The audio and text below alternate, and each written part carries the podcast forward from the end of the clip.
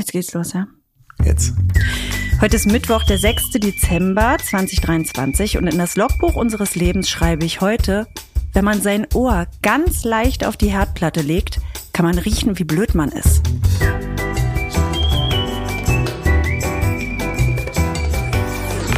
Ab 17.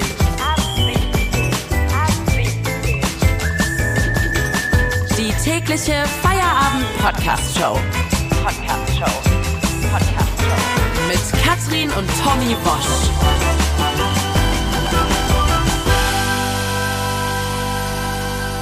Wir machen zusammen Feierabend. Was wir heute brauchen, ist eine sehr, sehr hohe Taktung, denn wir haben multo, multo Content. Ah ja, cool. Das war schon der erste Punkt. Äh, also wenn multo, multo Content viel, äh, viel Inhalt äh, bedeutet. Ich weiß nicht, keine Ahnung. Multo Content. Wir haben multo Content, hört sich auf alle Fälle gut an. Wir haben wahnsinnig gute Nachrichten und irre Aktionen heute hier in dieser Sendung. Deswegen, wir dürfen uns eigentlich nicht verplaudern, trotz alledem. Dein Logbucheintrag, bezieht er sich vielleicht auf eine kleine Küchenpanne? Nee, gar nicht. Hattest du eine Küchenpanne? Nee, aber du vielleicht. Wie bitte? Ich Naja. habe gestern vorzügliches Hühnchen gekocht. Mit zugegebenermaßen sehr durchsichtiger Soße. Ja, also ich, äh, du, äh, der Wille zählt bei mir erstmal so und ich finde es irre toll, dass du dein menschliches Portfolio erweiterst äh, um das Item Küchenfee. Mhm. Hm, Das war ja bisher stand es noch nicht so wirklich im Fokus deines Lebens und äh, du du schlägst dich wacker in der Küche, muss ich sagen. Vielen Dank.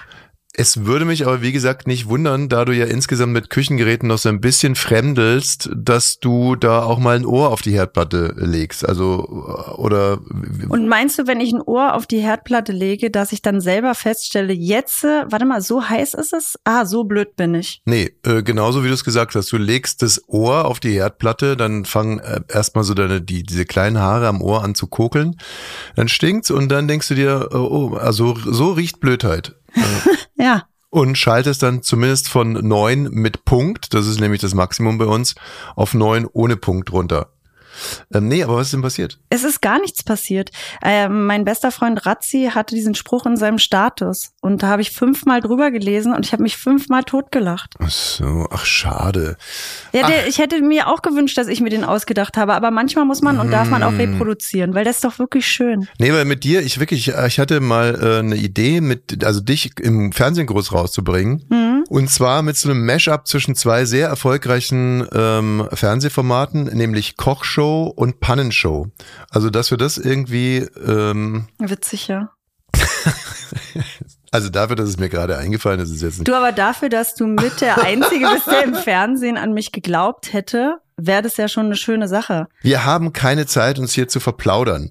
Und äh, ich muss direkt mal anfangen mit einem Thema, das mir echt am Herzen liegt. Diese Pisa, diese mieser, mieser, mieser Pisa, Pisa immer mieser. Also hieß unsere Folge gestern. Und das bezieht sich auf eine wirklich schlechte Zeugnisausgabe, die wir als Deutsche, als deutsche Lehrer, als deutsche Kinder, als deutsche Eltern, wir als Deutsche sind äh, versetzen gefährdet. Laut der neuesten PISA-Umfrage. Versetzungsgefährdet, da fängt's ja schon an. Was habe ich gesagt? Versetzen verfährdet. Ich habe versetzen verpferdet gesagt? Ja, Das ist jetzt auch Quatsch, oder? Ich habe nicht so ungefähr doch. verpfärdet gesagt. naja, auf alle Fälle. Äh, wir Deutschen sind mies wie Sau und äh, gut sind allerdings die Esten, die Esten, also die Leute, Menschen, die aus Estland kommen, sowieso ein erstaunliches Land, weil die teilweise in, in, in unglaublichen Sportarten ziemlich gut sind, obwohl die nur 1,3 Millionen äh, Weißt du, was das Lustige ist? Apropos Pisa, ich wüsste jetzt nicht, wo Estland ist, bei Norwegen. Ähm, Estland äh, gehört zum Baltikum, glaube ich.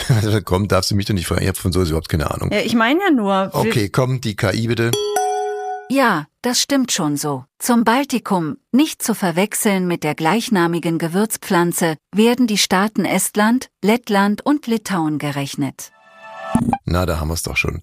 So, und äh, jetzt haben, äh, jetzt hat man natürlich bei den Esten, die äh, in Europa die absoluten Spitzenreiter sind bei der PISA-Studie und weltweit auf Platz 4 gelandet sind. Also für so ein kleines Volk, ne? 1,3, 4 Ist ja viel leichter, nicht blöd zu sein, wenn man wenige ist. Das ist eine steile These. Also klar. Obwohl die Japaner sind auch sehr viele. Ich nehme es zurück. Ja, man, nimmt, man redet auch gerne von der Schwarmintelligenz und so, aber das ist, ist, ist alles jetzt ein bisschen, bisschen im Trüben fischen. Die Esten erklären sich das anders. Und zwar sagen die Esten, im Unterricht müssen sich die Kinder konzentrieren. Da muss man auch mal ein bisschen streng sein. Als erstes, wichtigstes.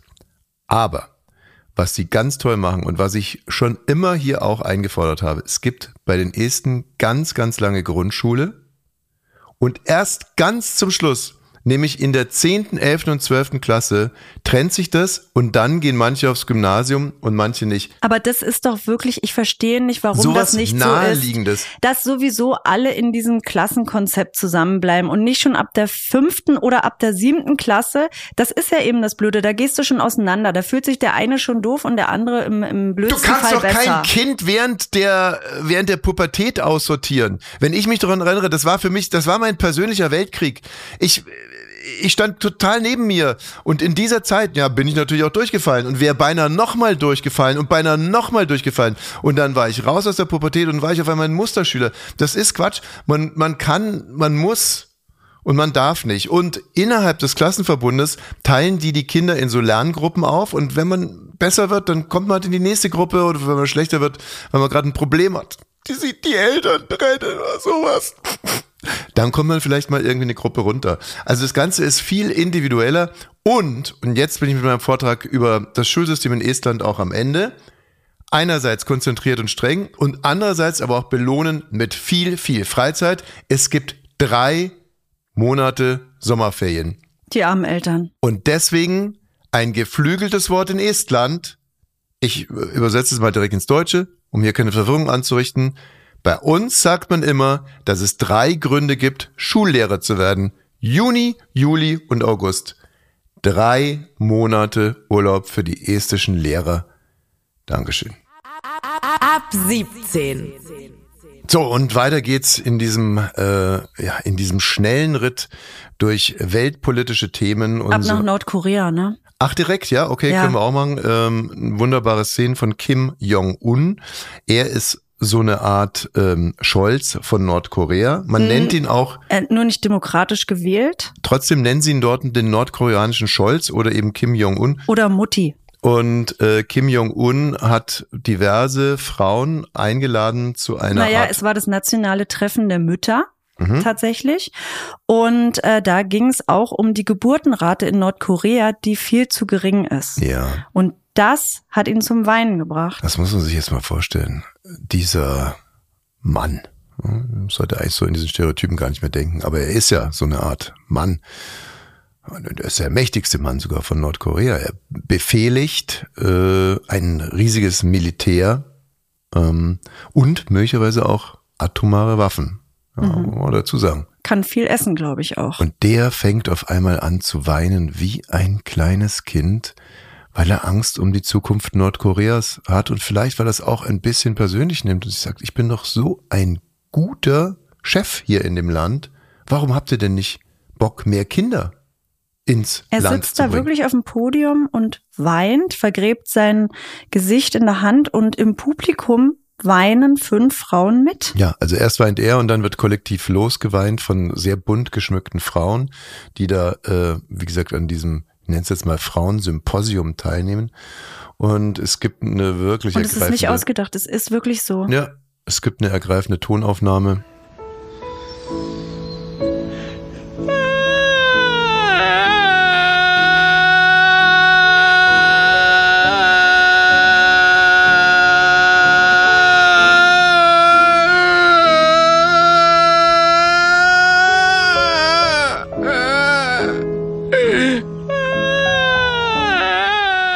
Ich muss sagen, jetzt, wenn ich es so höre, nehme ich das auch mit. Da möchte man fast Nordkoreanerin sein. Ich Ja. habe letztens, ähm, ich weiß gar nicht, wie ich darauf kam, ähm, einen Beitrag mir angeguckt über die skurrilsten Fakten über Nordkorea.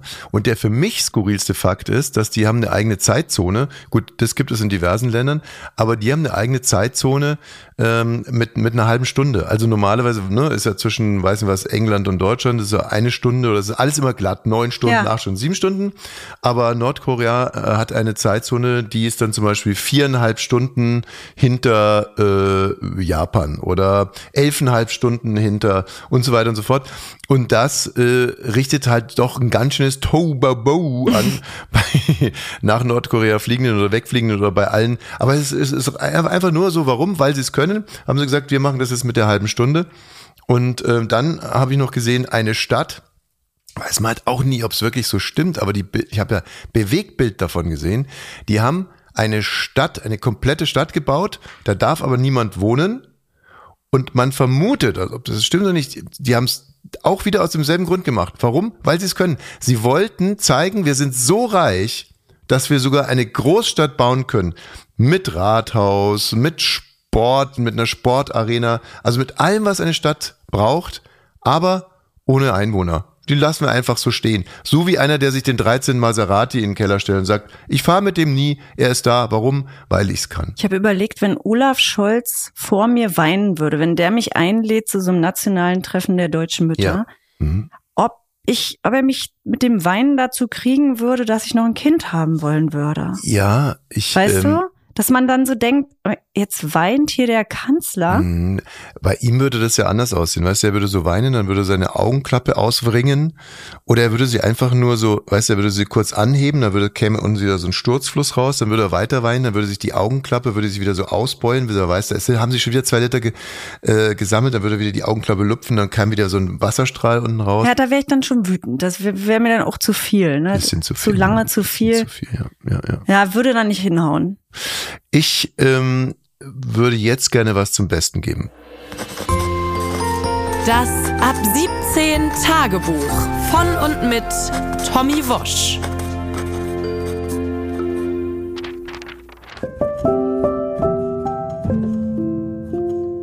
Mein liebes Tagebuch, ich habe heute meinen Jahresrückblick von Spotify bekommen. Du weißt ja wahrscheinlich gar nicht, was das ist. Ein Spotify-Jahresrückblick. Ich will es dir sagen. Stell dir ein Telefon vor, das man immer bei sich hat und deswegen äh, ist es auch nicht so groß wie ein normales Telefon und ohne Kurbel. Und auf so ein Gerät schickt mir jemand, der Spotify heißt, einen Brief. Und in dem Brief steht, was ich übers Jahr für Musiken gehört habe oder welche Podcaste. In dem Brief steht, dass ich ein guter Zuhörer bin, weil ich bis zu 21 Stunden am Tag Podcast höre. Und jetzt wird es richtig schräg. In der Top 5 Liste meiner fünf Lieblingspodcaste steht nur ein Name, ab 17. Und das stimmt. Ich höre nur ab 17 und zwar circa 21 Stunden am Tag. Wenn ich nicht schlafe oder ab 17 aufnehme, höre ich ab 17. Ich bin unser größter Fan. Ich könnte mich jeden Tag wieder aufs Neue totlachen über mich und Katrin und über die Woschkiller, Chef Baukage, die Elefantengruppe und über das ab 17 Tagebuch, ab 17 Tagebuch, ab 17 Tagebuch, ab 17 Tagebuch. Hoppla. Was war das denn? Wenn ich ihm ab 17 Tagebuch, ab 17 Tagebuch, ab 17 Tagebuch, ab 17 Tagebuch. Ab 17 Tagebuch, ab 17 Tagebuch, ab 17 Tagebuch.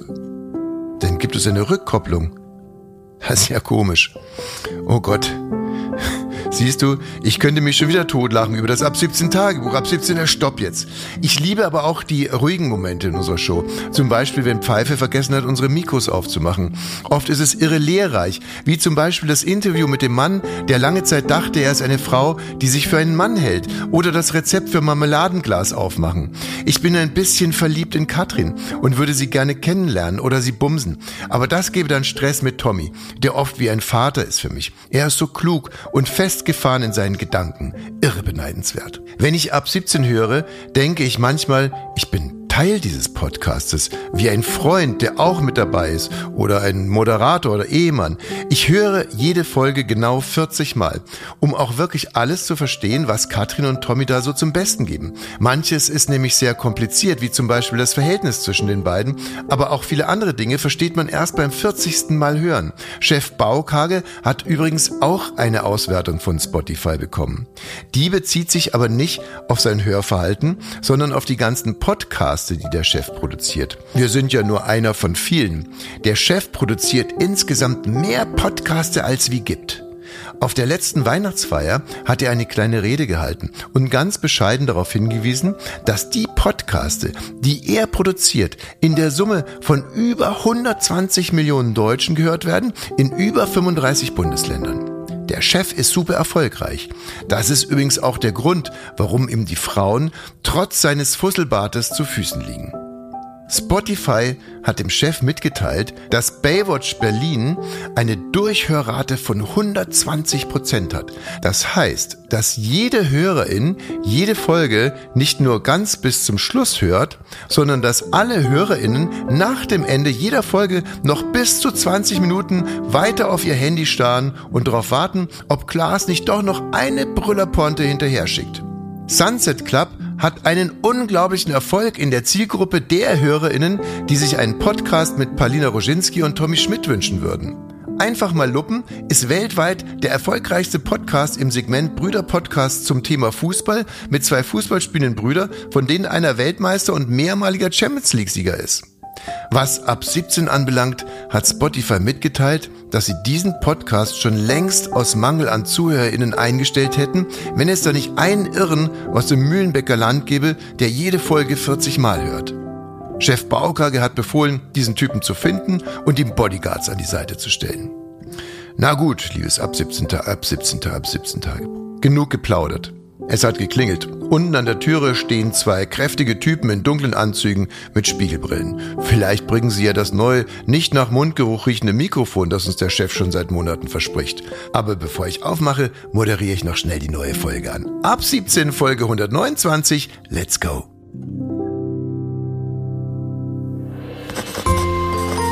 Das Ab 17 Tagebuch von und mit Tommy Wosch. Hanna war heute emotional bei einer Meldung. Ja, und ich weiß noch nicht immer bei welcher. Sie will uns mit einer moralischen Frage konfrontieren. Und ähm, Hanna, was hatte ich denn heute so? Ich weiß gar nicht, äh, traurig kann man eigentlich gar nicht sagen, aber hatte ich irgendwie Sehr auch bestimmt war, war Hanna, als sie das gesagt Sie hat, hat. genau, sie hat gesagt, ich habe eine Meldung, da gibt's eine moralische Frage. Und eins sage ich euch. Ich komme ins Studio. Hallo Hanna. Hallo. Ja, danke, äh, dass ihr mich bei euch nochmal darüber sprechen lässt. Es äh, geht um die Meldung, dass ein spanischer Star-Torero die, seine Hochzeit hat platzen lassen. und sehr knapp, ne? Das habe ich gestern gelesen. Da Ja. stand irgendwie äh, ähm, äh, 500 spanischer Gäste haben eine SMS bekommen. Nee, nee, nee, die schon nee, nee, da was ich waren. gestern gelesen habe, ich habe nur die Überschrift gelesen, nämlich spanischer Star Torero ist für sie jetzt ein rotes Tuch. Ja, ein Aber dann hat Rindvieh. mich so gelangweilt. Oder ein Rindvieh. Ja, was ist denn passiert? Genau, also wie Katrin schon gesagt hat, äh, 500 Gäste haben vor der Kirche auf die Trauung gewartet und statt der Kirchenglocken klingelten nur ihre Mobiltelefone mit Oh, einer schön. SMS des Vaters, der die Hochzeit abgeblasen hat. Sein Vater? Ja, sein Vater hat dann für ihn diese SMS geschrieben. I. Ey, so. Das ist natürlich schon krass, ne? Also ein Mann, der schon den, den, dem, dem brutalsten Stier in die Augen geguckt hat, schafft es nicht, äh, seiner Verlobten in die Augen zu gucken und zu sagen, äh, fick dich weg. Genau, und genau das ist es, was mich so emotional gemacht hat, dass diese Annahme halt sehr nahe liegt, ne? dass jetzt Leute sagen, und so auch übrigens der Vater der sitzen gelassenen Braut, dass man ihm jetzt sei- sagt, es sei ironisch, dass der Star-Torero ähm, keine Angst vor einem Stier habe, sich aber nicht seiner eigenen Hochzeit stellen könnte. Weil du findest, dass man äh, jeden Grund dazu hat, Angst vor so einer Beziehung zu haben oder zu, vor so einer Ehe? Genau, also das ist jetzt praktisch die moralische Frage, die ich äh, euch vielleicht auch stellen würde. Hat man das Recht als Stierkämpfer eine Hochzeit abzublasen oder nicht? Der Matador, der sich nicht traut. Äh, ein ganz toller Film. Oder sich traut. Für mich ist es fast schon, also klar, hätte ein bisschen früher passieren können, aber ich, Katrin, bitte. Es ist doch das Wortspiel. Es geht, kann ich sagen, der, der Matador, der sich traut, aber und dann er hat traut sich, er sich traut, nicht. er hat aber sich gibt doch- getraut, kurz vorher abzusagen. Ja, aber das der, ist doch mutig. der Titel, die Braut, die sich nicht traut, ist ja aus dreierlei Gründen toll. Erstens, weil sich traut auf Braut reimt. Zweitens, weil es traut doppeldeutig ist, weil sie sich eben nicht traut. der Bräutigam, traut. der davon schwamm. So. Bräutigam, der davon schwamm. Okay. Um, also, ähm, Für mich, mein erster Gedanke wäre, dass ich, glaube ich, eine Hochzeit auch gruseliger fände, vom Ding her, als mit einem Stier in den Ring zu steigen. Das Ganze sehr metaphorisch, auf bildlicher Ebene. Eine Hochzeit oder die Ehe dann? Die Ehe wahrscheinlich. Also ich habe mir das jetzt so überlegt, dass wenn ich als Torero in einem Ring wäre und einen Fehler machen würde, dann bin's ich, die davon die Konsequenzen tragen würde. Ich wäre nämlich einfach tot. ja, außer so fünf Zirkusclowns kommen da reingehüpft und lenken den Stier ab.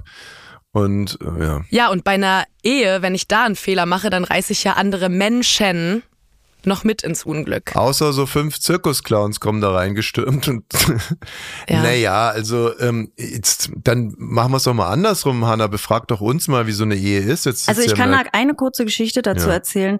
Ich habe für meinen ähm, damals besten Freund ähm, die Junggesellenparty organisiert. Mhm.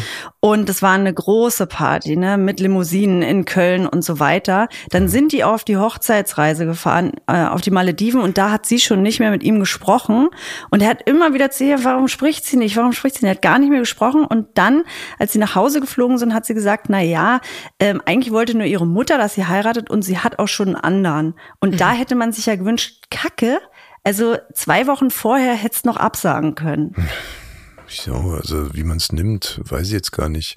Aber Hanna hat ja dann etwas tiefgreifendes Problem mit der Institution der Ehe. Und ähm, wenn, wenn Hanna, wenn ich jetzt Hannas, äh, Hanna, Hannas Geschichte in einem Spielfilm erzählen würde, dann wären wir jetzt quasi in der Exposition. Wir haben eine junge, starke Frau, sehr humorvoll, sehr stark, die ähm, ja, wie jede junge Frau eigentlich sich mit den Themen beschäftigt. Wo stehe ich im Leben?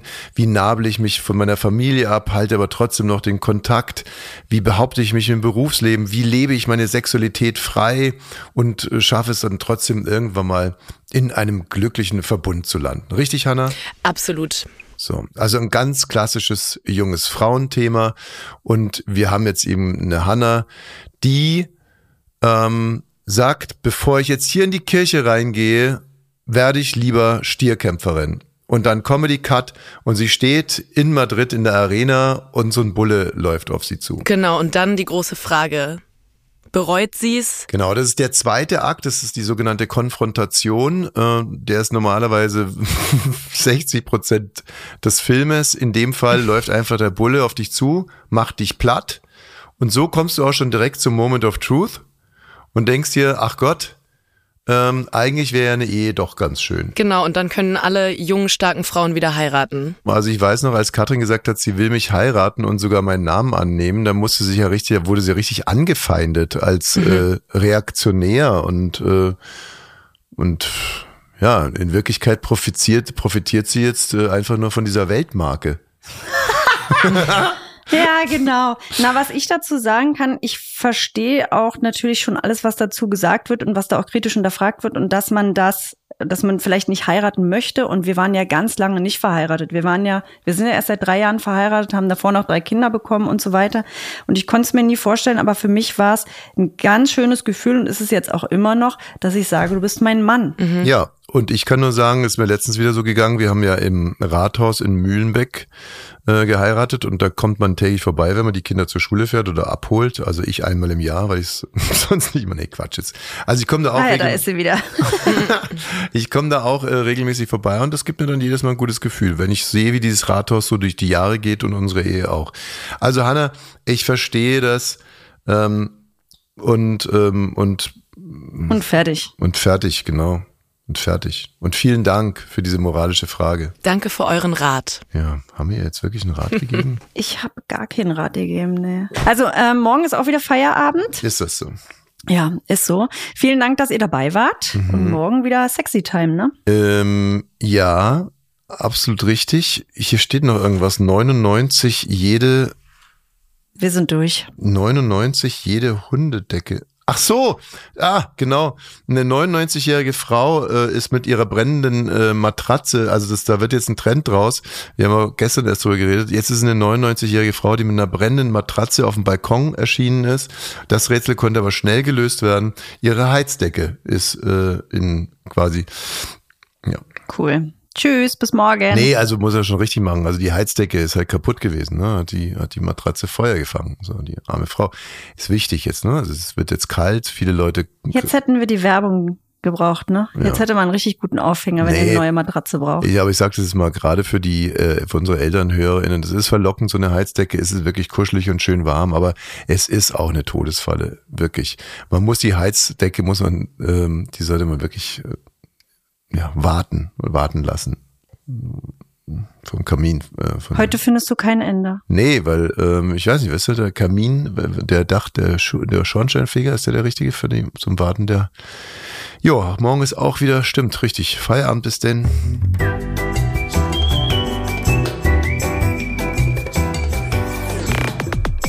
Ab 17 ist eine Studio Bummens Produktion.